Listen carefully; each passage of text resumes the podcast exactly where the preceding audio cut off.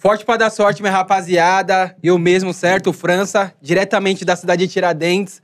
Mais um episódio do Parçazilas, esse especial pra um caralho. Quem tá do meu lado aqui fala. Não, de G- Pernambuco. G Pernambuco aqui, mano, eu tô com esse cara. Olha o tamanho, o, a tamanho da mãe do cara. Da mão do cara. Olha aí. Deus é pai. Nós já vamos fazer uma sessão de tapa na cara aqui. Hoje o nome do podcast vai ser No Limite. No Limite do Perigo, que a gente não pode brincar muito. Rapaziada, vocês acompanham aí, acompanham aí hoje, né? Que a gente tá importante com o Minotauro aqui, mano. Monstro do UFC, lenda. Sério mesmo. Tá, o que tá Tô tremendo, me tá, tremendo. tá Mas não é por tremendo. medo não, porque nós só te vendo na TV, porra. Mano, mas tá importante hoje, hein? Rapaziada, antes de a gente começar esse episódio, já vai lá, se inscreve no canal Cortes Parçazila e dá aquela moral pro Negrão que tá embaçado, hein? E aí, Pernambuco, tá muito emocionado? Porque, mano, Tô emocionado. Na moral, já acho que um, um dos meus primeiros marcos da minha carreira, porra. eu sou de foda. Xande Alegria, interiorzão de Pernambuco. Uau. Tá ligado? Eu moro em São Paulo faz 16 anos, mas eu vim do interiorzão de Pernambuco, cidade de 10 mil habitantes. Não tinha asfalto, não tinha hospital, não tinha nada. Tô aqui em São Paulo, na maior cidade da América Latina, entrevistando Minotauro, porra. Já posso morrer hoje, eu morro feliz. Ai. Minotauro, é o seguinte, meu patrão. Estamos no podcast, isso aqui é uma conversa. Tem muitos jovens aqui, tem uma galera que, tipo assim, te acompanha muito pela TV. E, mas tem uma galera que, tipo assim, é. é tu já é um daqueles caras mais casca grossa, tem uma molecada nova que ac- acompanha a geração de lutadores aí mais nova, né? E como é se comunicar com essa molecada aí, mano? É isso. É, hoje em dia, né, como lutador, parei de lutar há exatamente seis anos atrás, né, mas a gente, eu consegui fazer uma transição de pós-carreira. Hoje em dia, a gente, é- eu sou apresentador de TV, né, do, do, do canal Combate, o Aham. canal de lutas, né, Sport TV também. E a gente tem o maior programa de viagens e lutas do mundo, chamado Viver para Lutar. Né? Então tá ali no Globoplay, Globo Mais, né? Tá sempre passando. Então, o negócio é você estar sempre fazendo coisas, se mantendo vivo, né? No seu pós-carreira. Então, eu tra- também trabalho, né? Sou embaixador do UFC no Brasil. Então, eu faço a comunicação com os lutadores né, do UFC, os 93 representantes que a gente tem hoje. Né? Eu sou comunicação com eles, né? Eu e meu time, lógico, né? O Denis Martins, né? Também trabalha comigo e a gente comunica, se comunica com esses atletas. Então, é o pós-carreira, irmão. A gente sabe que a gente não vai lutar para sempre, né? Você pode ver um cara que nem o Raí, né? Ele teve um pós-carreira legal, né? Sim. Ele e o Leonardo fizeram um instituto. A gente tem um instituto Irmãos Nogueira. A gente, né, até o ano passado, antes da pandemia, antes do, no começo do ano né, passado, a gente estava trabalhando com 1.250 crianças nas comunidades Complexo Alemão, Bangu, né, Nova Iguaçu, e aí daí vai, né? A gente tra- e no Terreirão também, a gente, a gente começou o projeto, uma comunidade perto do Re- Recreio dos Bandeirantes. Na Vila né, Olímpica da Mangueira, a gente também tem um grande projeto. E na Vila Olímpica, no Rio de Janeiro, a gente tem um projeto que atende a comunidade da Asa Branca. Então, é, você tá sempre ativo. Você tá, né, Acabou a carreira dentro do octagon, você tem que transformar para fora do octagon. Mas E, e como que é, assim, pra você conseguir se aproximar da, da molecada jovem? Por exemplo, hoje você tá aqui na Conzilla, é, batendo um papo e mostrando pra essa galera que a luta, ela vai além do, do se bater ali, Além mas é uma octagon, educação, isso, mas é, é, é uma educação mesmo, é um esporte. Como que é isso pra você? Então, a gente. É, o, o que é o, o que é o MMA, né? A gente veio de arte marcial, né? O arte marcial passa, tem todos aqueles códigos de conduta, né? De só tem sucesso quem realmente treina. Isso é a vida, né? A vida. Só tem, se você só teve sucesso. O cara, você foi persistente, não foi, Pernambuco? Você Mas caralho, Você disciplinado. veio da cidade disciplinado, né? Se tivesse né, os seus amigos de trabalho te chamassem você pra uma farra, ou você tivesse que gravar alguma coisa, ou fazer alguma coisa, né? o- Trabalhar com música, você nunca deixava de trabalhar para dar prioridade à festa, entendeu? Não é, é, é mais ou menos essa mensagem que, o, que, que a arte marcial passa, né? Eu procuro passar isso com minha imagem. Porque assim, Minotauro, vou, vou uma- coisa bem de leigo. Porque assim, é muito fácil falar, olha, você da luta tem que ter respeito ao adversário. A, a luta, ela é feita pra se defender, não Claro. atacar. Só que assim, fica muito aéreo. Vamos lá. Eu sou um cara, apanho direto. Aí eu falo, vou aprender a lutar, porque o cara que vir eu vou quebrar. Só que o cara aprendeu a lutar, o cara aprendeu a lutar. Como é que o cara faz pra se segurar e não sair dando, metendo a mão em todo mundo? Porque tem isso, pô. É isso. Quando você sabe, né, você tem um conhecimento da arte marcial, ele te deixa seguro. É que nem um gato. Quando ele tá acuado, ele não vai pra cima. Sim. Sim. Aí a pessoa, meu irmão, porra, é o gato que sabe que sabe lutar, meu irmão, ele não precisa nem ir pra cima do cachorro. Entendeu? Porque o pessoal respeita É, você. Você não tá, nunca tá acuado. Então, quando você tem um conhecimento da arte marcial, muitas vezes você sabe, eu não preciso nem usar. Entendeu? Muitas vezes a gente, numa situação, sabe, no assalto, a pessoa que reage é a pessoa que tá com medo.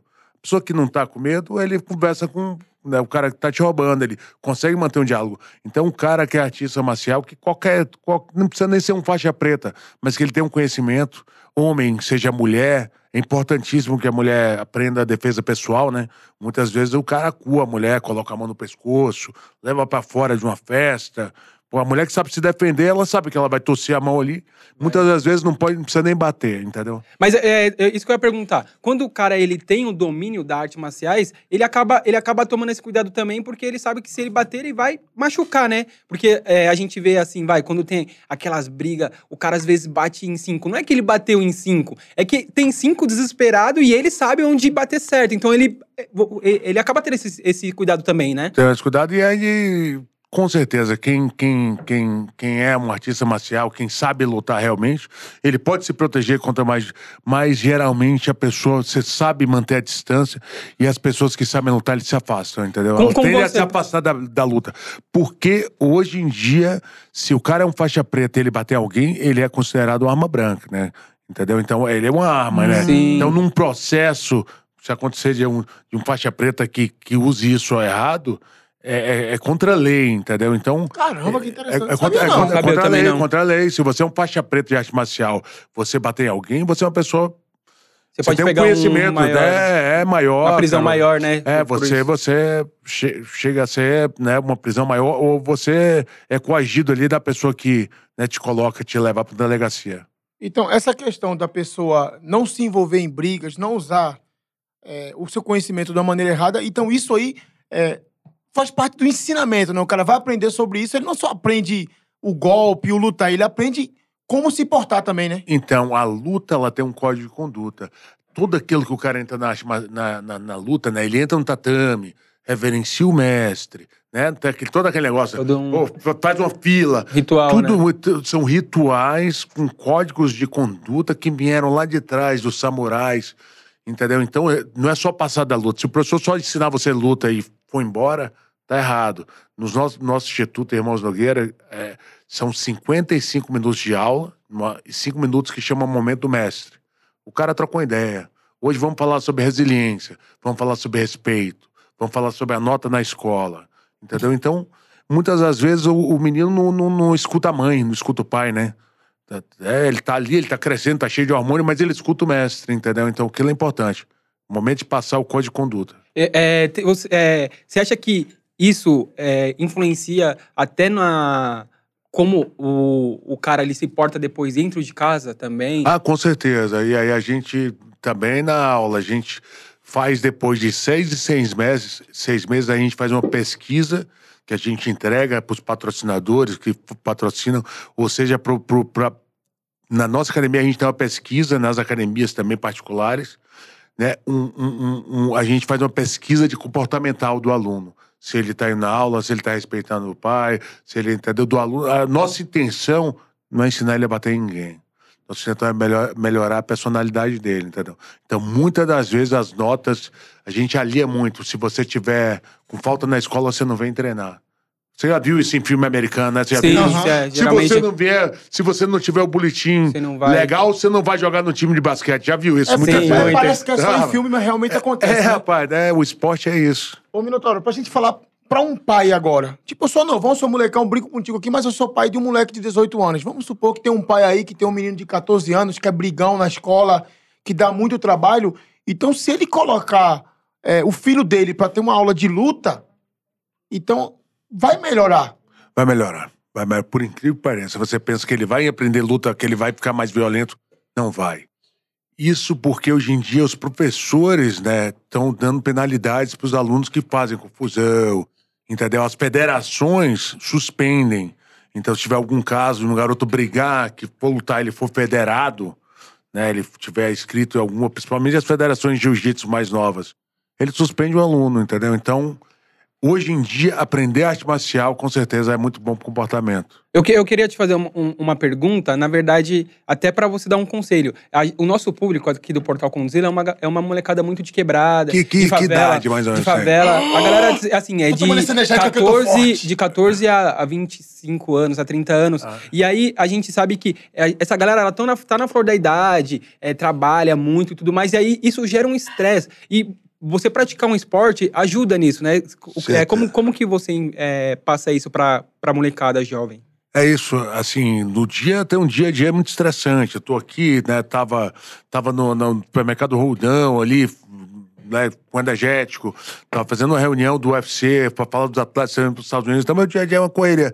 Aquele momento que eu chego à noite ali, hoje à noite eu vou ter uma, sete e meia, eu vou ter um treino de Muay Thai, minha graduação do- dos alunos. É meu momento. É uma, se a pessoa tirar uma hora e meia pra ele, pra tirar o estresse. Às vezes você pega a tua raiva e desconta no saco, né? Então, pá, pá, tá naquelas portas, você sai, cara. É que nem você leve. fez, fez uma aula de yoga, cara. É uma terapia. Ah, É, velho.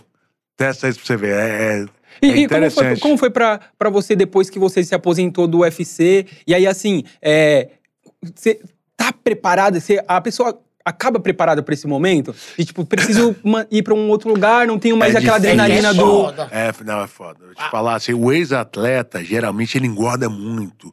Que dá uma depressão, né? E tu entendeu? tá gostoso pra caralho, porra!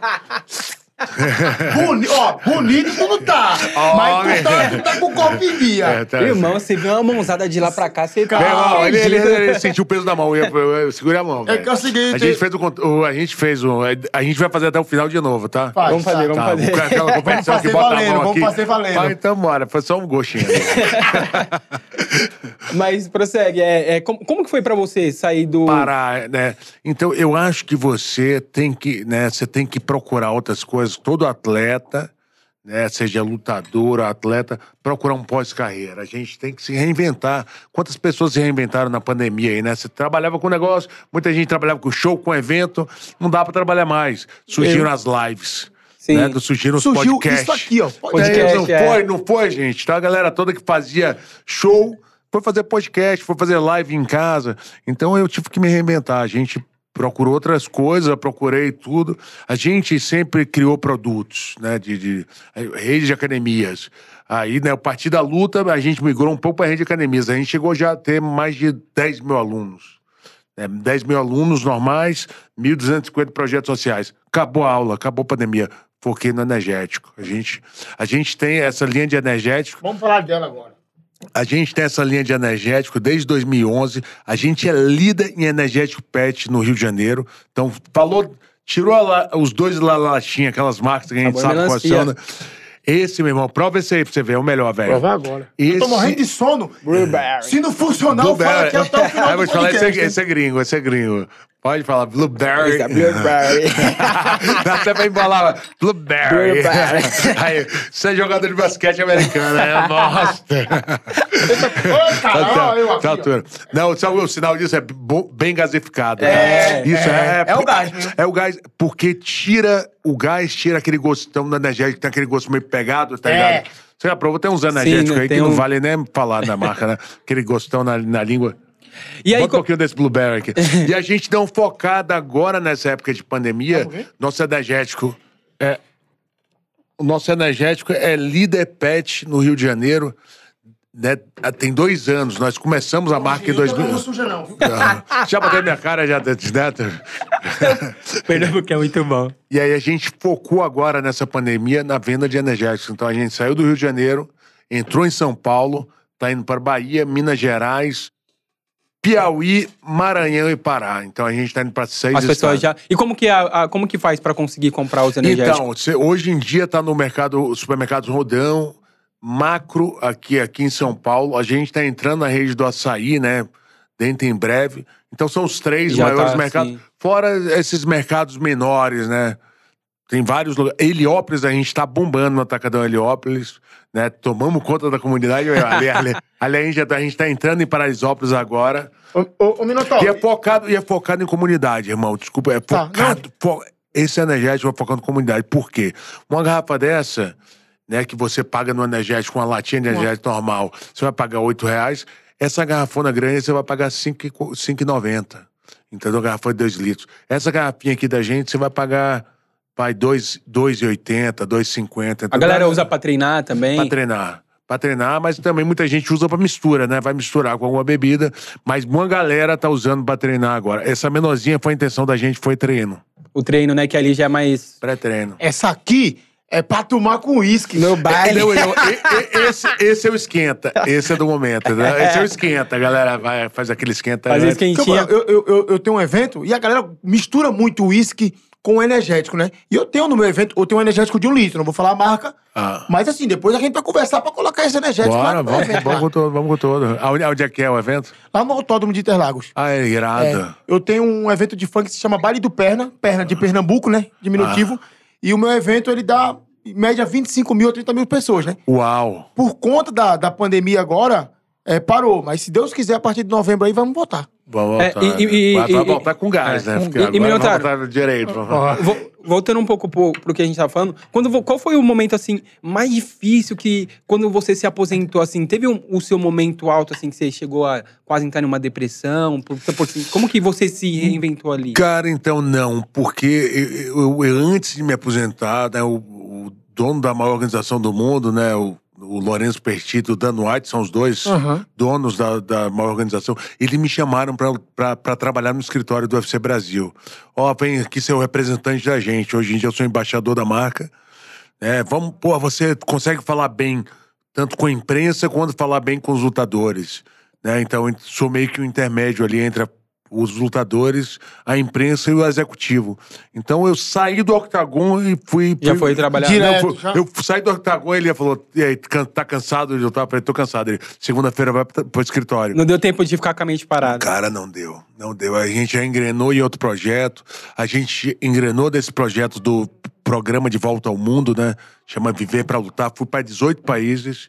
Desses 18 países, a gente conheceu três, né? 18 atletas, 18 campeões mundiais. E três deles foram campeões olímpicos. Agora, na Olimpíada. É, eu queria até perguntar como que, é, que você explicasse um pouco como a pessoa faz pra chegar até, um, até ser um atleta do, do UFC, assim. Então, primeiro, ele, primeiro, né, ele tem que entrar mais novo, mais jovem, mas muitos casos entraram mais velho. Junto Cigano, por exemplo, foi campeão mundial, começou a treinar com 21 anos de idade. Né? O Alex Poitin Pereira, que é um garotão borracheiro daqui no interior de São Paulo, é o, é o campeão mundial do Glória com 29 anos de idade. Começou a treinar com 22, 23. Né? Tem muita gente que Começou a treinar com- treinar com, Caralho! 22, 23, velho. Hoje em dia o Às vezes o cara já mais- nasceu com a mão pra mas isso, não né? sei, meu mão é sinistro. Não, a mão pesada, esse cara me deu um soco no braço. é, que, eu, que eu botei o, a- o braço na janela do carro na sexta-feira, o soco foi na terça. Falei, que, que eu machuquei meu braço aonde?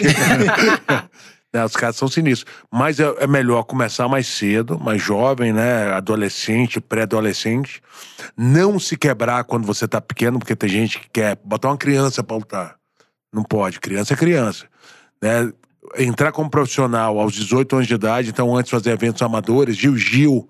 O Jiu é muito bom, Jiu-Jitsu, o Brasil é melhor, e Muay Thai. O Muay Thai do Brasil é top. O boxe também brasileiro agora tá super em alta. Boxe, Jiu-Jitsu, Muay Thai. Se profissionalizar depois dos 18 até os 21 anos de idade. Né? E para entrar no UFC tem que ter mais ou menos mais que nove vitórias. Nove vitórias para no máximo duas derrotas, entendeu? Nove Isso dois, não- é- não- não- nas lutas antes do antes do antes de dentro do UFC. Não, antes do UFC, amadoras, é isso aí, antes do UFC. As amadoras. 9-2, dá 10-1, 10-0, Pra entendeu? conseguir. É, mais de nove lutas Quando, quando, profissionais. quando você entrou no UFC, você lembra quantas lutas você tinha ganho? Cara, eu já tinha, quando eu entrei no UFC, eu, eu, eu comecei pelo Japão. Eu, eu comecei nos Estados Unidos. Começou Anderson- batendo na galera pelo Japão. É, eu fiz três lutas nos Estados Unidos e aí fiz minha carreira no Japão. Então, quando eu cheguei no UFC, eu já tinha 35 lutas. Já tinha batido em todo mundo. Já tinha pegado geral, já apanhei alguns também. né? Então, agora vamos lá, meu irmão. É, Tem, tem dias ruins, hein? Tem. Qual- qual Como foi? em, É. em todo ramo tem. É porque o teu é mais difícil, que levar um murro no olho, meu irmão, é foda. Irmão, Tá pensa. ligado? Só que assim, é, tem um respeito com o adversário. Tem uns que é filho da puta, o cara briga mesmo. Não dá pra ser amigo de todo mundo. Mas, por exemplo, já aconteceu assim de tu lutar, o teu adversário ser um colega teu de equipe, algum amigo mesmo, ou que teve uma conversa bacana e tipo assim, caralho, eu tenho que enfrentar esse cara. No, eu já lutei com um cara, Hit Herring. Eu disputei o título mundial com ele em 2001.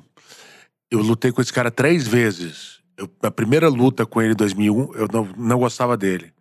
A segunda luta, ele tomava café comigo no dia antes da luta, da luta. Cara, no dia da luta, e a mulher dele ligou. Eu falei, pô, vou enfiar a porra do seu marido. a gente trocando ideia. Mas ele ria. A terceira luta que a gente foi fazer, quase 2008, também ganhei dele. Era muito amigo do cara, mas não era, da, não era da minha equipe. Normalmente, a luta na arte marcial tem um código de conduta se você não lutar com parceiro da mesma equipe. De Ah, MMA, né? É, você não. Porque ali não é uma partida de tênis, né, velho? O, o, É, o- o é, Charles. É murro, porra! O nego vai ser burro na Imagina, fuça. você é amigo, você tomou café assim, aí o cara tá- tá- começou a luta e pá, o outro. Pelo aquele café que você não quis pagar. Porra, tu era meu amigo. Não, porque, porque Não, é foda, é velho. foda. Irmão, o, Cha- o Charles do, o Charles do Bronx. É, é, o, garotão da comunidade. garotão, é, então. Inclusive, ele tá pra vir aí. Ele vai e, e, e ele falou, e ele falou em uma entrevista, eu tava lendo uma entrevista dele, se eu não me engano, pro G1, que uma vez ele tava lá no, no, é, no- nos bastidores, né? Ali naquele momento de tensão entre a luta, o cara, tipo, meio que falou assim pra ele: ah, vou bater em você porque você é pobre. Já rolou uma parada assim com você? E como que fica o, o sangue nesse momento? O cara te, tipo, te apontar, porque. Porque assim, eu acho que uma coisa é a gente se enfrentar, fazer cara de mal, e outra coisa é o cara falar assim: vou te bater porque você é pobre. Não, comigo, comigo nunca rolou de ser pobre assim. né? Eu senti um, um certo preconceito. Sou baiano? E na época que eu vim lutar, comecei a lutar jiu-jitsu e para os campeonatos no Rio, né, frequentar o Rio. E o que que era o jiu-jitsu? Era um esporte de carinha que tinha dinheiro para pagar uma academia, que tinha dinheiro para comprar um kimono, né? Um esporte mais então os negros sempre, ah, vai lutar com o baianinho. Então, Porra, foda. nego sempre me chamava de baianinho, pelo amor de Deus. Pernambuco Graças a assim, Deus, ó. todos os caras que me chamavam de baianinho, eu, eu, eu, Bateu. eu puxei o braço. Eu, puxei... eu, senti, eu senti esse preconceito, mas pobre realmente nunca. Mas, mas é, você acha que isso dá um, um, um gás, assim? Dá você, um fica, gás. você fica mais assim, então Dá vou te um mostrar, gás. porque independente do lugar que eu vim. eu acho que nada, né, nada dá mais força do que a, a raiva. A, de certa forma, a raiva te dá uma força. né? Agora você tem que ter na luta uma raiva controlada, né, velho? Mas quando o cara fica, fica falando, fa- falando muito, porra, meu irmão, a gente, a gente quer bater muito nele. Então, fa- falando do UFC, a gente vê esse, muito esse marketing aí, né? Um- tem lutador que chega a xin- xingar o país do outro, falar um monte de coisa.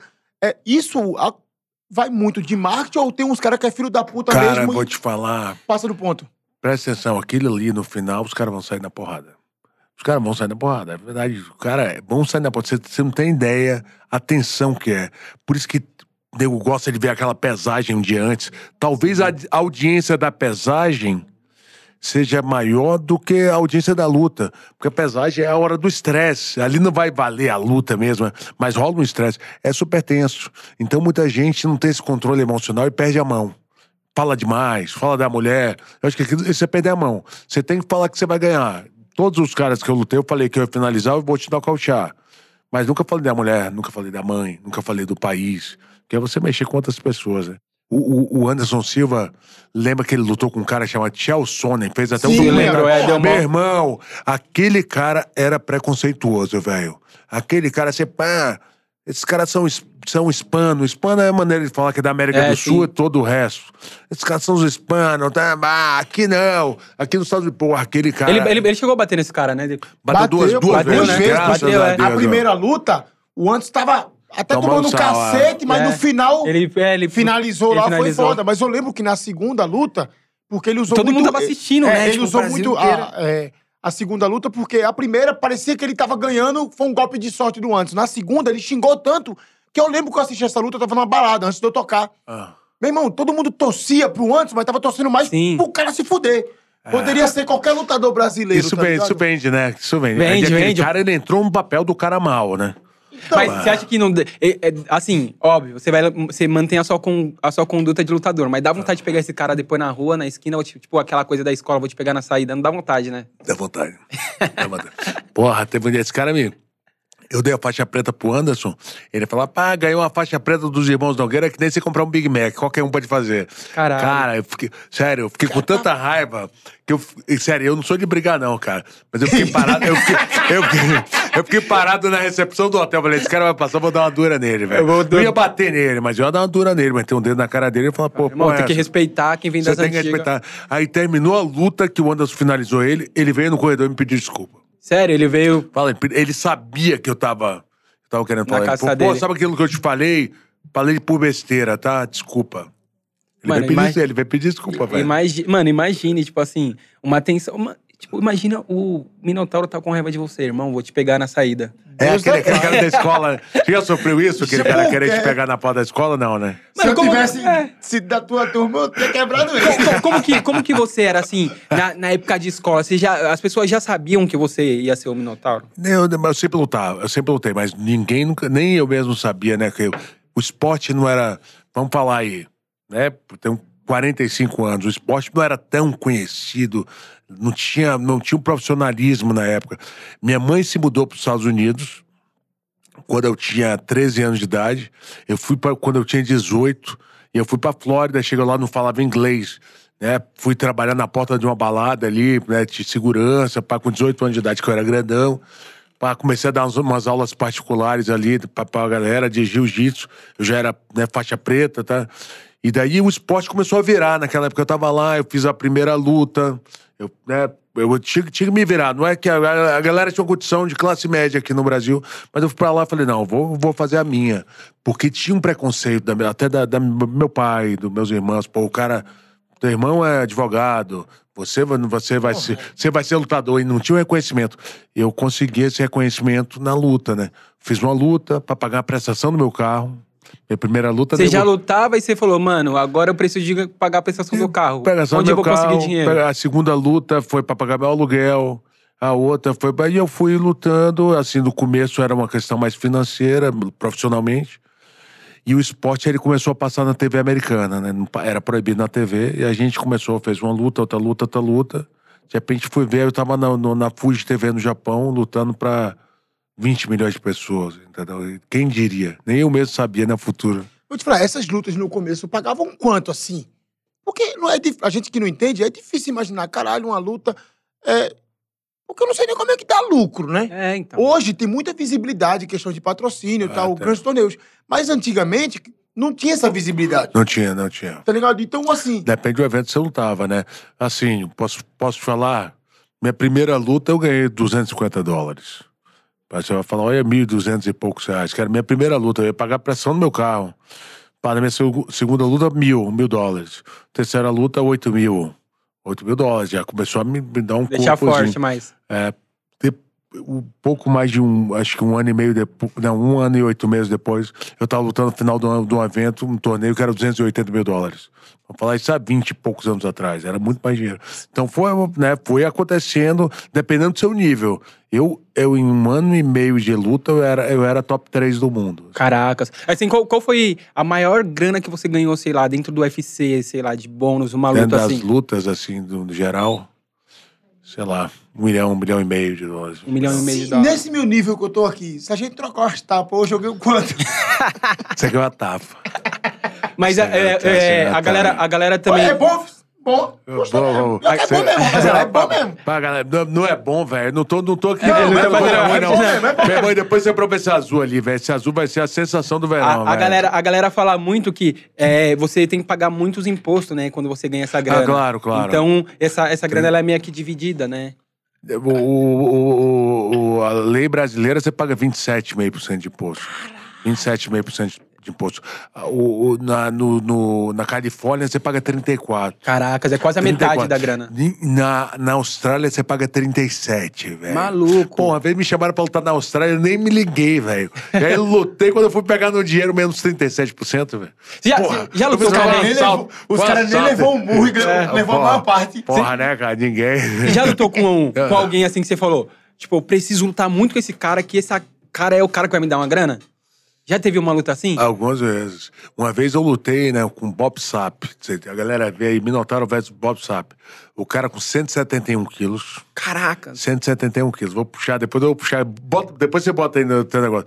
Mas, meu irmão, um bichão Leãozão. nervoso, leãozão de 1,97m, mas mo- 171 quilos, velho. Pesava 104, monstrão. Mas eu falei, meu irmão, aí eu tava conversando, negociando com os caras da TV, eu falei, meu irmão, eu preciso, vou- preciso ganhar esse dinheiro.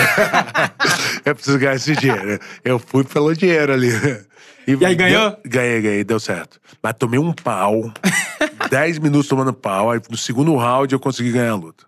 Qual foi o maior pau que você tomou? O maior, maior coro que você saiu triste, assim? Teve? Olha a pergunta que você faz Cara, pro vou cara, te toma falar, foi, foi essa luta, velho. Essa aí? Foi essa Mas que tu eu, deu- Já teve lutas que eu tomei e perdi, mas essa luta eu saí meio. Apanhou, apanhou, apanhou, eu conseguiu saí acertar a Consegui boa. acertar, mas eu saí quebrado, velho. Falar, eu saí quebrado. Eu fiquei, eu fiquei mancando assim uns, uns 40 dias. Então, porra, Sim, sim. tipo assim, é. Beleza, mano. Porque, por mais que a pessoa ganhe, apanha pra caralho também, ossos dos ofícios. É. Mano, às vezes o tempo de recuperação é muito longo, né? Sai com lesão, um monte de coisa. É, não, realmente tem. Muitas, muitas, o esporte da gente é muito, é muito duro.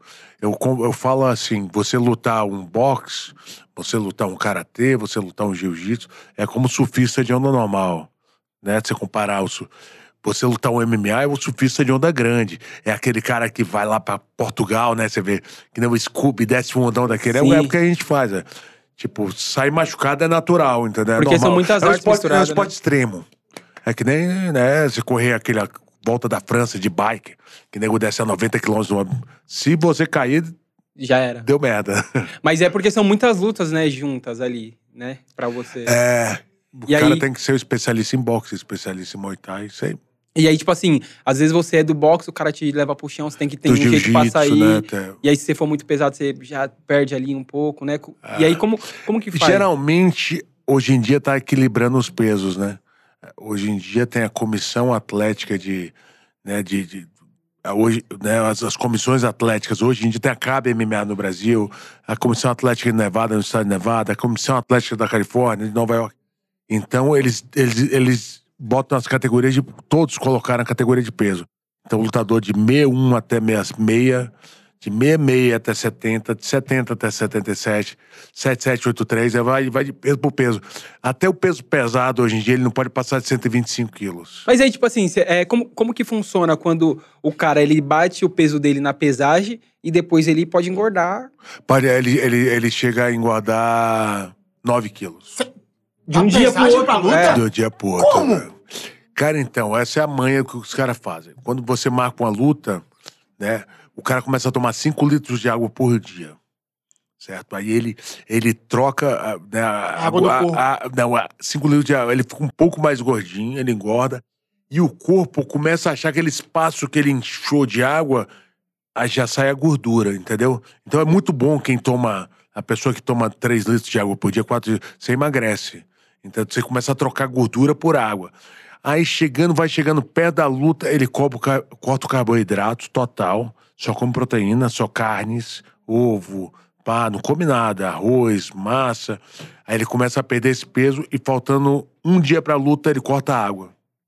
Aí só. Aí ele com um dia com sede, um dia Seca, meu irmão, o corpo faz assim, o cara perde Ele perde toda a perde água. seis- perde 6 quilos no dia, no dia antes. Aí no outro dia ele toma água, E engorda, engorda 10, de novo. engorda 9, e engorda de 10 a 12% do peso dele. Já pegou, tipo, um cara que engordou muito no pós e aí você falou, hum, tipo, não esperava que ele engordasse tudo aquilo e Ah, já. doideira na hora da porrada? 125 quilos, o cara bateu 132, 139. O soco vem diferente, né?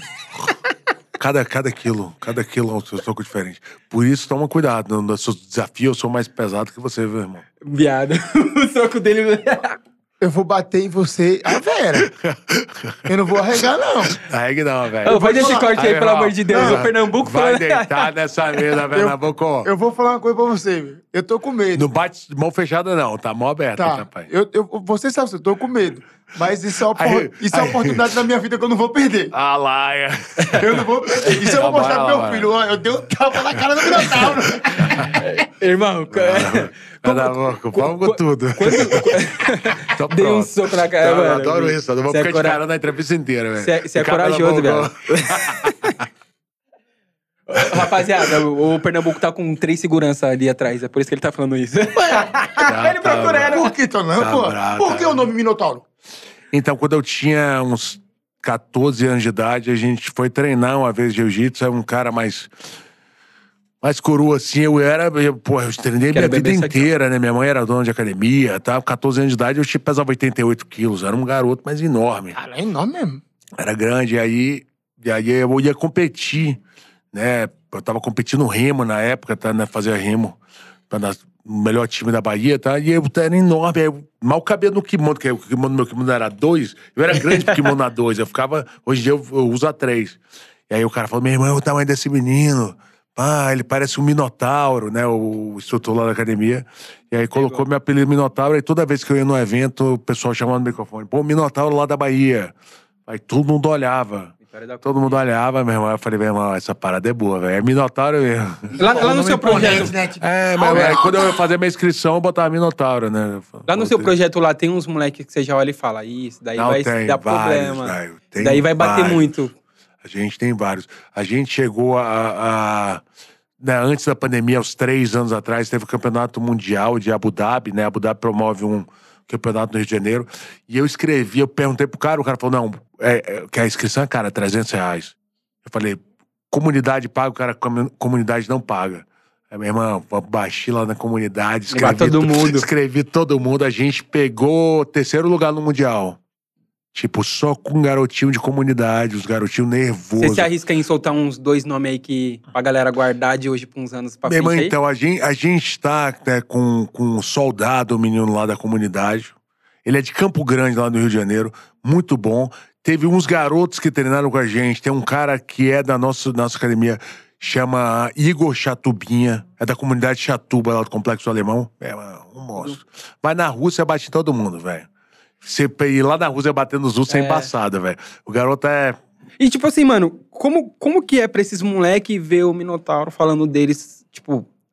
irado. cara. Os, os moleque devem ficar muito emocionados, né, assim, porque, e eu porra, também, né? E eu também, porque, porra, pra você poder representar alguma coisa pra alguém, né? a- Porque, a- eu- desculpa interromper. Meu irmão, é, vou dar a minha sensação. Quando tu entrou ali, a caralho, É, Minotauro, é, porra. tipo, exatamente. Tá ligado? Então, só que a gente não é da luta. Imagina um cara que é da luta e é muito mais fã, porque ele conhece toda a tua Toda trajetória. essa história. E tu tá ali, tipo, ajudando no projeto social e tal.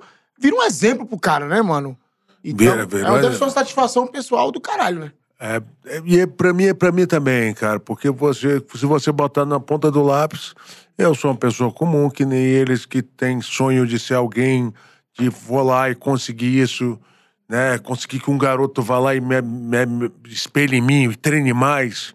Pô, direto, velho. Eu, eu, eu tô aqui no meu Instagram, Minotauro MMA. Eu tô ali, tô ali mexendo, pá, chega um molequinho, pá, e aí, mano, pá, molecão de comunidade. Eu falo, irmão, sempre, todo Troca dia eu respondo, ideia. eu bato 10. Eu não fico desenvolvendo tanto, porque eu não tenho tempo. Mas todo mundo que me dá um oi ali, meu irmão, eu respondo mensagem por mensagem. Todo dia eu acordo de manhã, eu respondo todo mundo que eu posso, entendeu? Porra, é bom deve- isso, cara. isso deve ser muito foda, né? Porque você é referência pra um tanto de gente, assim, que te segue, tá ligado? E se inspira em você. Deve ser uma parada muito surreal. É, graças a Deus, graças a Deus. E, irmão, a gente, a gente tá, tá tô na batalha, né? Tô tentando melhorar a cada dia, fazer mais. Tanto é que eu sou embaixador do esporte hoje em dia, né? Entendeu? Da maior organização, tipo a FIFA, né? Você Do- pegar um cara que nem o Ronaldinho, o Neymar, para ser o embaixador da, de uma- da maior organização, é porque realmente a gente fez muita coisa por- pela organização, né? Tanto na parte social quanto motivacional, né? Você ainda manda uns treinão monstro? Mando, mando. Eu treino, eu treino, eu treino praticamente todos os dias. Até, ou agora mesmo eu vou fazer um treinão de Muay Thai ali na academia de Nogueira, São Paulo. E aí Vou os caras graduar uns com medo. 40 cabeças ali. Meninada, você, eu saio na porrada com as meninas, velho. É, então, as meninas vão ficar com medo não, você chegar eu, lá e as meninas um treino- falam... eu vou ver um treino desse. Vai, velho, eu te convido pra ir, velho. Esse aí é da. é, a gente tem uma academia ali na Américo Brasiliense. Sei. Tá ligado? Na. na, na Chaca, Chaca Santo Eu Antônio sei ali. que é perto ali do posto da paz, da rua A da. Santo Antônio assim. é Onde Zona Sul, né? Zona Sul, É, Zona Sul, Zona Sul, é, Sul. Um pouquinho depois de Santa Amaro. Ah, a gente vai fazer uma graduação ali agora. Porra, quando eu for fazer a graduação, você acha que os moleques têm medo, velho? Vai pra cima mesmo? pra cima do tio, velho. tio, eu vou pegar esse tiozão aí. Porra. Mas aí bate com dó ou bate sem dó? Tá no. Tá ali é Ele- pra, pra lutar. Cara, assim, eu não, eu, não, eu, não, eu, não, eu não gosto de machucar nenhum aluno. Pá, pá, É. pá. Então eu, eu dou mais uns golpes mais fortes no corpo, entendeu? Só pra eles aprenderem Não, que. pá, pá, no corpo. Pra né? Graduar mesmo tem peito, que- é- ah, ah, Mas você tem que dar, dar uma apertada também. Peraí, deixa eu entender bem. O golpe mais forte no corpo, tipo, não é na cara? Tipo, no peito? Não, eu dou, dou na cara também, mas as- os golpes mais fortes, né? Eu não vou dar um socão na cara do meu aluno. Nunca eu vou nocautear um aluno meu ali. Fico mais Mas pode na frente nocautear? geral, no meio de uma graduação, pessoa mãe vendo. Porra, mas aqui já. Olha olha o que o que o professor nocauteou meu filho. É impossível, cara, né? Mas é, eu deixo ele vir, eu deixo ele vir, eu deixo ele soltar. É, Semana retrasada, a gente tava lá em Jacarepaguá, no, no, no, no- numa comunidade, Vila Olímpica, lá em Jacarepaguá. Na comunidade mesmo, fui lá, o secretário de esporte lá quis ir visitar a Vila Olímpica, eu fui lá graduar a galera. Meu irmão, me botaram no meio de 30 garotões, assim, adolescentes. Tinha um bichão, meu irmão. Era quase quatro dedos maior que você, velho. Grande. Por mim, eu tinha uns 17, 18 anos. O menino veio com gás, velho. Deixa eu falar. Me deu dois socão na ponta do queixo. Ai. Eu, velho, eu, não, eu não sentei de vergonha, velho. Eu não sentei de vergonha. Quase deu vontade até de sentar. E aí eu segurei, dei uma apertadinha nele depois, porque eu sou mais, mais malandro, assim. Cara, mas a galera experiência, né? vem, a galera vem, a galera mais nova, porque tem muita adrenalina, né? É, o cara, mas o cara dá um murro na tua boca, aí o cara bate, vê que doeu, o cara fala, eita caralho, tu. Fudeu, Tipo, eita, pô, acho que eu exagerei, que é foda, pô, isso aí. É. Mano, e é, é, tipo, tem muito projeto no Rio, né? Como que é ter esses projetos no Rio? E a gente sabe que o Rio tá passando por um momento, politicamente falando, bem complicado e É. tudo mais. E aí você tá ali trabalhando, incentivando a molecada. Ó, ó, é, também tem esse lado aqui que é possível. É, não, é- isso, é- isso é animal. Assim, a gente, a gente sempre trabalhou muito na, na- no complexo alemão. Esse energético, ele cresceu no complexo alemão. A gente, né, a gente chegou a vender, mudando de assunto, mas voltando, a gente chegou a vender 70 mil pacotes de, de, desses 6 litros desse energético só em comunidade. Tipo, a comunidade pegou o negócio por quê? Porque a gente entrou com o social primeiro. Entendeu? Então, o cara, porra, eu vou fazer um negócio desses caras, mas os caras são bons com a comunidade também. Então a gente sempre plantou projetos de comunidade.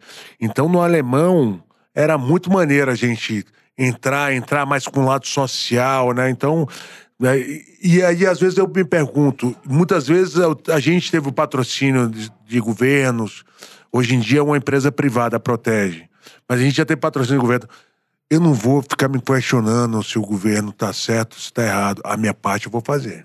Exatamente. Entendeu? Eu não vou, né, né? Se cada um fizer a sua parte, não depender do governo, né? Ajudar alguma coisa. O que, que custa um professor de jiu-jitsu que abrir aula em uma, em uma comunidade, perto de uma comunidade, pegar uma, uma hora por dia, se ele ganhou dinheiro em seis horas, seis aulas, e dar uma aula social, custa alguma coisa a mais?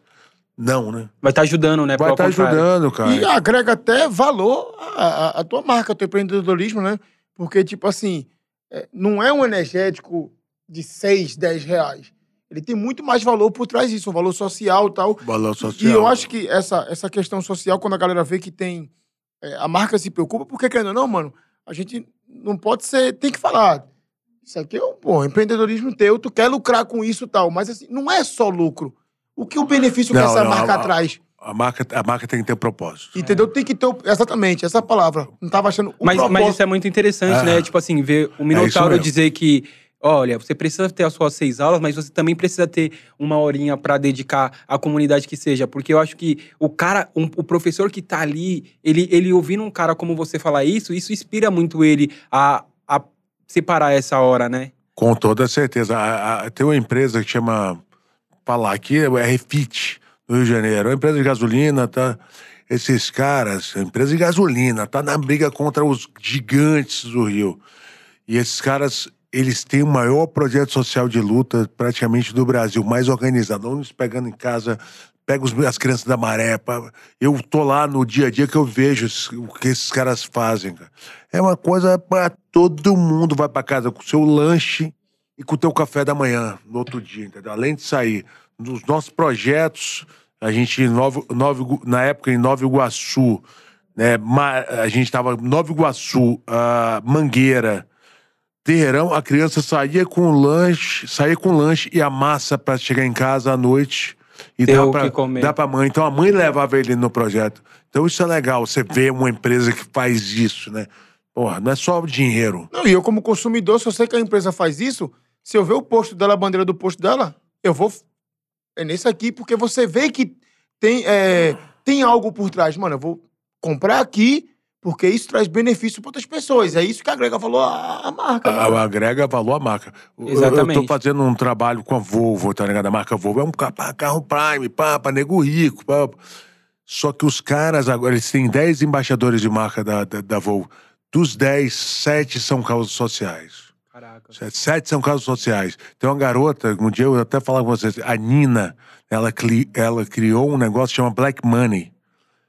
Só a galera beneficiar, dinheiro- a galera, o dinheiro circular só Circular dentro entre, a- entre, a- entre, os negros, entre, entre a os quebrada. negros, as comunidades. Pai, eu nunca me atentei a isso pra minha filha falar. Minha filha é, é da causa, assim, legal. Minha filha, pai, quantas, quantas pessoas, qual, né, Quantas coisas você compra de uma pessoa negra? é, quanto minha filha, me, minha filha me pergunta isso, cara, porque ela é de Salvador, pá, né? Ela tava ali, mas na realidade, eu já mudei pra cá há um Na tempo. de frente. Mas ela, qual é a sua cota de trabalho? E eu nunca me liguei. Eu troquei ideia com essa menina dez dias atrás, porra, meu irmão, é outra visão. Então, Convidada pra colar e trocar uma ideia É, com nós, Nina, porque isso é depois- muito depois- interessante. Cola pra trocar uma ideia com nós, Ninas. Mas exatamente isso, é, é você fazer o dinheiro, o dinheiro, dinheiro circular dentro da comunidade, dentro, entre os negros. É aquele, aquela coisa de você comprar o energético do cara que tá produzindo dentro da quebrada. É, o, galera. é, você contratar o trampo dele, fazer que o dinheiro gire entre ali, né? Porque é, é o que a galera sempre fala que é, o, o rico, ele é rico porque ele sabe ter a coletividade ali, né? A coletividade entre eles. O judeu, né? O povo que tem mais grana. Isso, O judeu isso. beneficia a comu- comunidade judaica. Isso. E Ele aí, emprega, ah, meu primo, pá. Isso. É, um ajudando o outro, um levantando o outro, empresta dinheiro pro outro. Porque o, a gente não consegue, né? Se, se organizar. Exatamente. Essa, essa camisa que vocês estão usando aí, gente, É a foi feita aí. pelas costureiras de Heliópolis, tá? Foi, É, a gente fez tá- questão de fazer. E, e se a gente fizesse em Campinas, saía mais barato. A gente pega, compra o pano em Campinas, o corte feito, a costureira, as, juntaram, juntaram as costureiras de lá. E a gente fez questão, porque onde a gente vende mais energético de São Paulo é Heliópolis. Então a gente procurou isso aí. Co- como, que, como que é assim? Você falou que tem uma filha que mora na Bahia e tudo mais. Ela É, se mudou pra cá se agora. mudou pra cá? acabou de se mudar. Isso. E, e como que é pra você é, tá por dentro dessas causas, principalmente por ter uma, uma, uma pessoa da sua família que entende bastante tudo mais? Então, eu sei porque eu tô no, eu tô no meio so- social, né? A gente faz, faz. A gente abriu o Instituto Irmãos Nogueira em 2007. Bastante. né? A gente mudou, a gente estava na, na comunidade do. do- né, no, no Recreio, um bairro classe, classe média do Rio de Janeiro, mas tinha um terreirão do lado. Era duas realidades. Você atravessa uma rua, tu vê outra realidade. Classe média, tu vê pra cá o terreirão. A, a, a avó do meu aluno, a, a profissão dela é tocar jacaré, tá ligado? Tem um jacaré ali no. Naqueles. A, a coroa toca jacaré com a vassoura, velho. Olha a profissão. Tocadora de jacaré. nego, é, nego é pobre. Pobre. É, eu falei, cara, jogador de jacaré. É, meu irmão, tocar com a vassoura, velho. Entende? Nego é uma profissão. Pra não invadir os comerciantes dando dinheiro pra mulher. Então, uma realidade bem diferente. E eu fui, eu fui assaltado na frente do, do cara, botou um revólver em mim, na frente da academia. E eu consegui. Eu, tentativa de assalto, eu consegui pular o muro e entrei pra dentro da academia. O cara com o revólver na minha cabeça. Ele deu uma distraída, eu pulei e entrei pra dentro da academia. E depois disso, eu pensei, eu pensei comigo, pô, irmão, eu tenho que fazer um negócio social pro terreirão. E aí a gente abriu uma aula, peguei o campeão pan-americano de boxe, Calson Pinto, a gente abriu uma aula, 180 crianças. Minha academia, se dormisse com a porta aberta, não tinha roubo. Porque a comunidade, a, Caraca. a comunidade, abra- pô, a academia dos Abraçou. meninos. Eu, todo mundo comentava. Pô, passava, a gente corria na frente da, da comunidade, as crianças correndo atrás da gente. Pô, 180 lá dentro, recebendo lanche. Pai, você vê que hoje em dia a empresa que não faz isso, né? Sim. Não tem outra visão, né? Cara, uma coisa que, que eu sempre. É uma, uma pergunta até clichê, mas qual, qual que são, quais que foram suas inspirações, assim, as- lá no início mesmo? Pra onde você. é, Qual que eram os lutadores, as pessoas que você olhava e falava assim, é, como, como a molecada te olha hoje? Tipo, eu quero ser, eu, eu, Ah, claro, eu acho e- que é legal. eu acho que todo mundo precisa, né? Você que é músico, vocês estão aqui no meio, pô, que nem vocês olharem por alguém, né? O Kunzila tá aí como produtor, né? Você sempre almejando olhar para o melhor. Acho que é o parâmetro que todo mundo tem que ter, né? Se você pre- pretende ser alguém. Então eu, eu, eu, eu olhava na TV, tinha um cara chamado Luiz Dória, Luiz Dória Barreto, que é o professor desse cara que ganhou a medalha olímpica agora, né? O, o Herbert. É o professor do Robson Conceição, ganhou a medalha olímpica passada. Professor do Popó. Cara, é, o cara criou o Popó. O cara era o cara. E ele tinha um programa na TV, no SBT, e, e, é, Telering. E eu olhava todo sábado à tarde, tava esse cara lá, pá, sempre tava falando uma coisa sobre ele. Ele, ele era campeão mundial júnior, foi o primeiro campeão mundial brasileiro de boxe. Cara, eu me mudei pra Salvador, atravessei a rua de casa, o cara tava andando aula. Caracas! Tu acredita? O cara foi, foi, foi falei, meu irmão, você é lutador. Aí foi aquele meu clique, meu irmão. Aí o cara botou embaixo do braço. Aí mais tarde eu conheci o Carson Grace, né? Conheci o mestre Della Riva, que era meu professor, que eu sempre me inspirei nos caras. Eu sempre filmava um cara que era o José Mário Sperry, que foi um campeão mundial de jiu-jitsu. Esse cara virou meu treinador também. Eu fui, também eu fui Foi atrás. chegando, também. né? Não, fui atrás. Chegava Não, nos te- Teve lugares. aquele cara que tu usou de referência, mano. Você que nem aquele cara. Depois do tempo, tu descobriu que aquele cara era mó pau no cu. Porque, sério. Então, meu irmão, vou te falar, isso existe? Isso existe, Existe, não velho. existe? Isso existe. Tem- Não vou falar nome, mas existe, existe, velho. Porque, tipo assim, o- Existe. às, vezes a gente só sabe a, A gente vê, a vitrine, né? né? Quando a gente conhece os bastidores. Mas aí, aí você tem que diferenciar. Você admira o, o, o cara chegou ou você admira a pessoa? Por quê? Porque Ou tem o Minotauro é. pessoa e tem o Minotauro celebridade, pá, pá, né? tem um personagem. E você tem, você tem que saber diferenciar. Às vezes o cara não tem uma personalidade boa, o cara é mais, ele é mais reservado. Às vezes o cara não fala com você, às vezes eu, porque ele é tímido. Então daí ele, ah, você vai fazer, vai fazer uma festa, o cara é Ele- mais é. retraído, ele fica, ele fica com vergonha. Fica com vergonha. É, a gente não sabe disso. Às vezes o, o fã, pá, esse cara foi pau no cu, o cara é tímido. O cara não abre o sorrisão. Eu era, eu era muito fã de um jogador do Vasco, pá, quando eu era garoto. Mas recebi, é, fazer uma festa quando eu vi, o cara, tudo E aí? bem. Depois eu conheci pessoalmente, mais velho, o cara é gente boa. De boas. E, e quando, e quando você era mais novo, você tava falando dessa parada de festa e tal, você gostava de, um, de uma festinha, conseguiu viver ali um momento de... Consegui, cara. Não era assim. Toda vez que marcava luta, eu parava. Mas eu já, eu já saí bastante. Sa- Saía. Porque o Minotauro. Fazer é, festinha. chegou uma época que tu teve que fazer uma renúncia do caralho de muitas coisas, né? Tipo, É. e Então. tu falou aqui que já foi para vários países, lutou com gente em todo lugar. Então teve um tempo que tu se afastou um pouco da família pra viver essa coisa de luta, né? Total. E não sei se tu já tinha filha nessa época, é, quando tu lutava em outros países. Como é que é, mano? É tipo assim, viver distante da família em outra cultura, pô. Tu falou tá lo- outro lado do mundo. É. Japão, mano. E tipo assim, primeiro tem aquela coisa de assim, ganhou uma luta, tá começando o cachê maior, a vitrine, a pessoa não é, se deslumbrar com aquilo, se manter concentrado, se manter disciplinado e ainda longe da família, porque assim, do outro lado do mundo, mano, tá É. longe de família, de amigos. Um- quanto mais você vai estourando, vem gente chegando no, no, no seu ouvido, né, mano? Como é que é se manter concentrado assim, no outro lado do mundo, disciplinado pra continuar crescendo? É isso, você falou tudo. É boa, boa- boa pergunta. É, é, ele- eles. né, quanto mais o cara. O campeão, ele é cheio de novos amigos. Sim. Né? Você tem que se prender aquelas pessoas, né? Porra, você tá com tua, tua, tua mulher ali em casa, você tá com tua namorada. Pô, quantas gatinhas que tão, vão Tá chegar ali, rodeando. pô, né? Estão bombando ali, quantos amigos vão chamar pras coisas. Mas você tem que ter um propósito, né? Eu quero ser campeão, eu quero ser o melhor do mundo. Eu tô ali pra dar uma vida melhor pra minha família, tô ali pela minha filha. Eu acho que a pessoa tem que se prender em propósitos. Né? Você, tem, que- você tem que saber o que você quer. Porque se você ficar solto, é, é, eu mesmo, eu tomo meu mesmo café que eu como o ovo de manhã, café preto, eu não mudo isso se você não tiver rotina, né? Entendeu? Se tiver, você tem que ter rotina, sabe? Você dorme tal hora, acorda tal hora. É, eu- pra emagrecer, eu tive que colocar a rotina nos trilhos. Não, não botou a rotina? Se você não tiver a rotina, hoje eu tô afim de comer isso. Meio que uma doutrina, né? E o É, a sono, o sono é muito importante. Não é o importante, né? Desconta. Então eu, eu, eu seguro a onda. Agora, dá uma saidinha de vez em quando, pô, marcou a luta. Três meses antes, religiosamente. Não sai nem pra jantar. Mas vamos lá. Tu Três foi meses campeão, antes? né? Ele- Três meses. Tu foi campeão. O auge. Foi campeão. Não, dá uma relaxada, tipo. Então, dá... eu fui quatro vezes campeão mundial, de quatro organizações diferentes. Você, se você piscar o olho, você é o primeiro, segundo, terceiro do ranking no mundo. Eu já fui, já ocupei as três posições. Se você piscar o olho, o segundo quer te atropelar. O, o terceiro tá olhando pros dois. Tá sedento, né? Meu irmão, então sempre o campeão tende a dar aquela relaxadinha. Toda hora eu ficava brigando, eu era o segundo, saí de primeiro pro segundo. E aconteceu, eu peguei, eu peguei uma fase, assim, é muito como você falou, pô, você já tem uma idade, tem a galera nova chegando, mas eu peguei a fase do MMA, que era a Copa do, do, do, do Mundo dos anos 70. Ninguém. Era eu, Mico Cocó, Ninguém batia em Pedro. Emelianenko. Era nós três, a gente batia em todo mundo.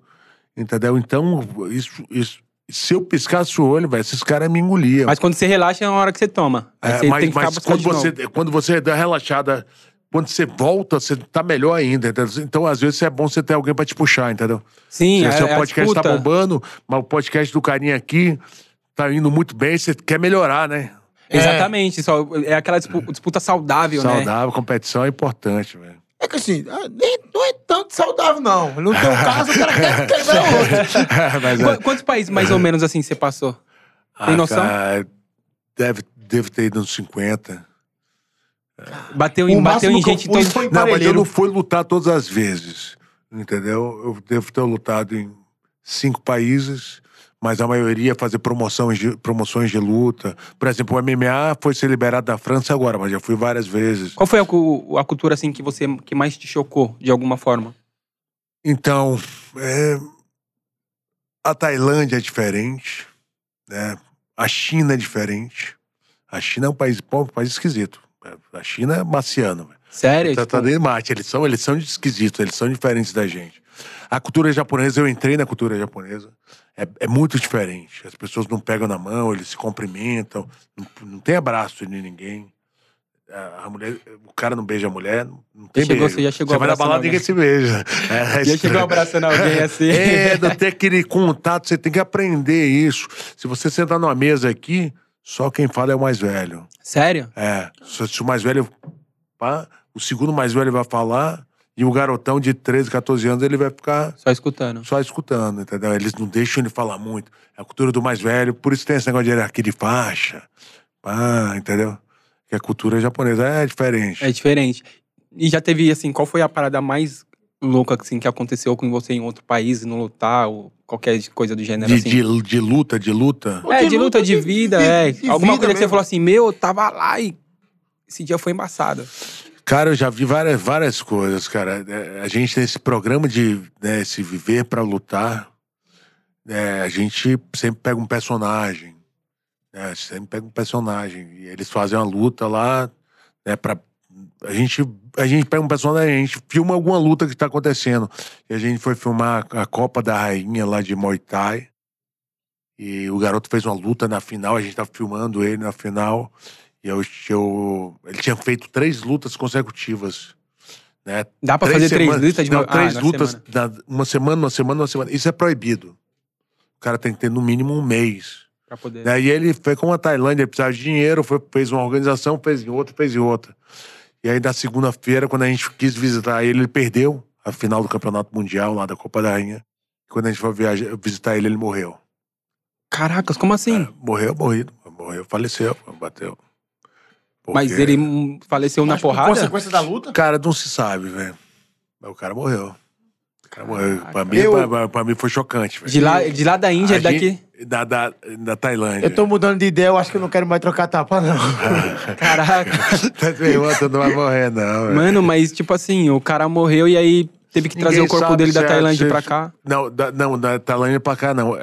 Ele tava na Tailândia, ele morreu lá. A gente tava lá, entendeu? Ah, A gente tava filmando na Tailândia. A gente foi na casa dele pra visitar ele na Tailândia. Ah, ele tava morando lá já. Tava morando lá e o garoto, o garoto. Porque ele tinha feito três lutas consecutivas. Né? Às vezes pode ter, sei lá, batido alguma coisa. Ou às vezes só não uma se morte sabe um morrida. ataque cardíaco, mas não sei, assim, pra mim foi chocante, porque.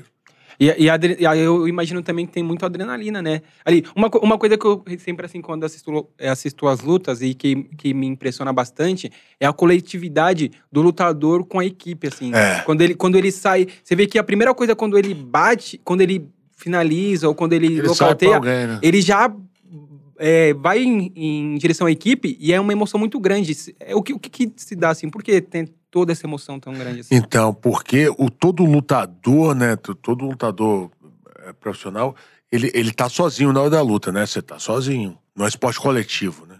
Não é futebol. Ele tá sozinho. Mas na hora né, que, eh, do treinamento, da preparação, do campo em treinamento, três meses, ele se, ele se fecha com aquele grupo. Entendeu? Seja cinco, eu já tive 13 pessoas no meu Ai, grupo.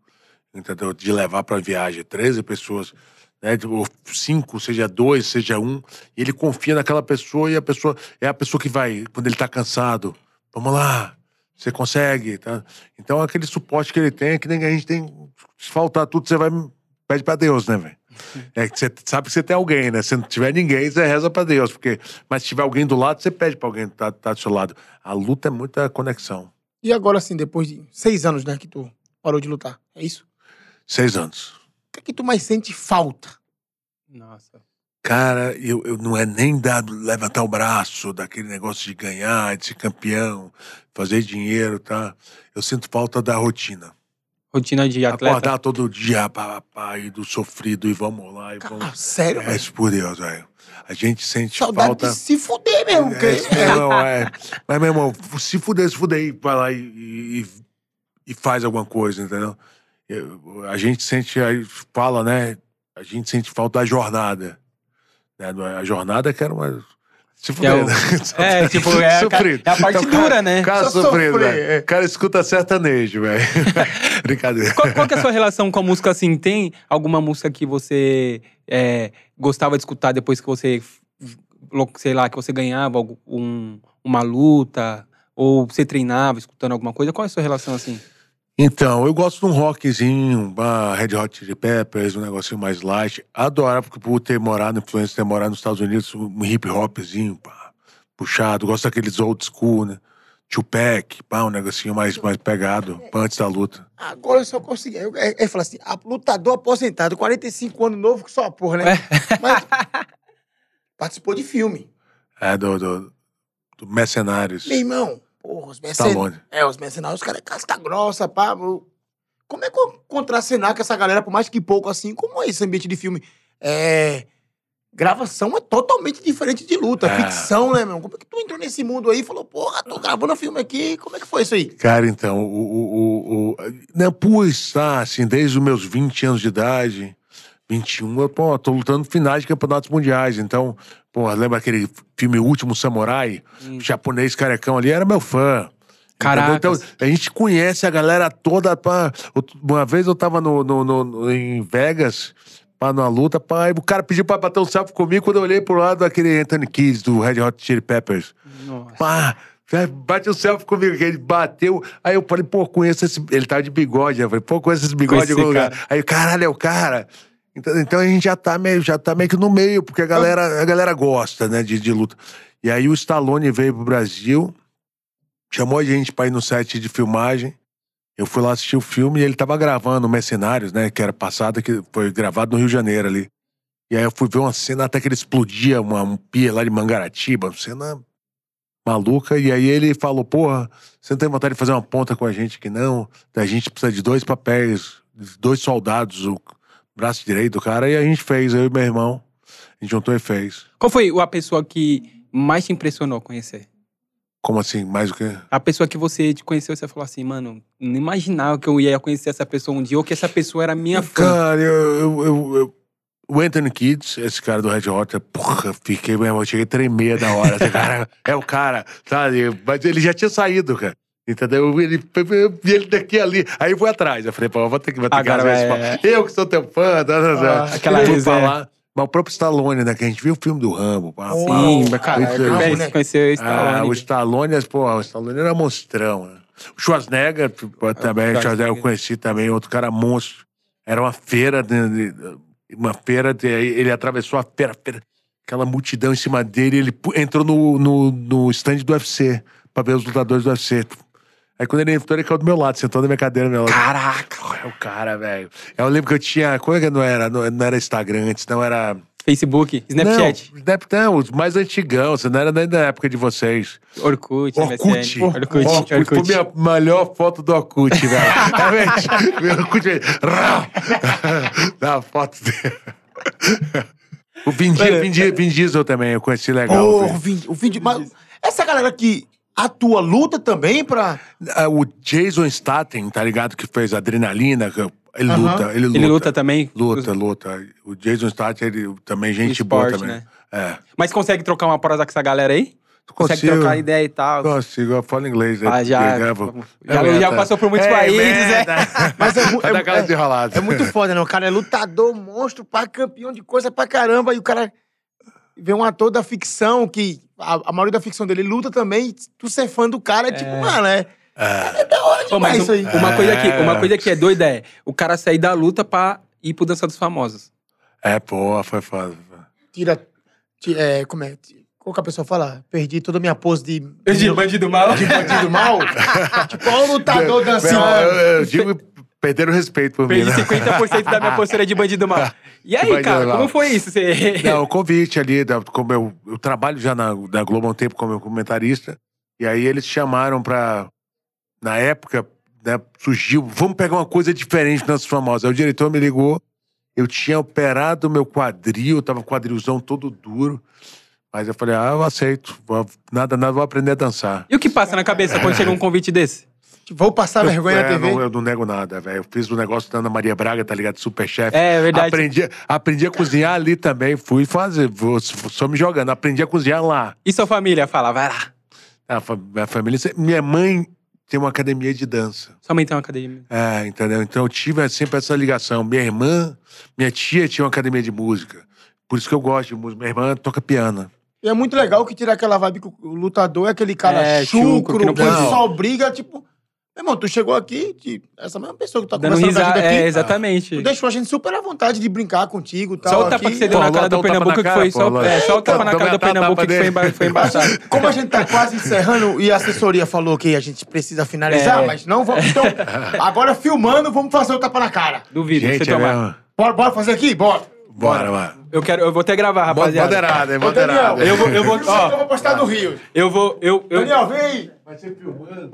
Vai. Não, vai tá, tá, o copo aí. tá filmando aqui, ó. Tá atrás da mesa, Eu vou ó. filmar pro meu Instagram, Tem eu que, vou tem, tem que ser lá, ó, tem que ser lá pra câmera pegar. Vamos puxar pra cá. Vem aqui, Marcelão. Chega aí. Desce rápido. Tá pegando aqui, ó. Daniel, você filma e manda pra mim que eu preciso postar no meu Instagram. Pernambuco apanhando ao vivo, ó. Se alongando. Machuca o braço. Alongar assim.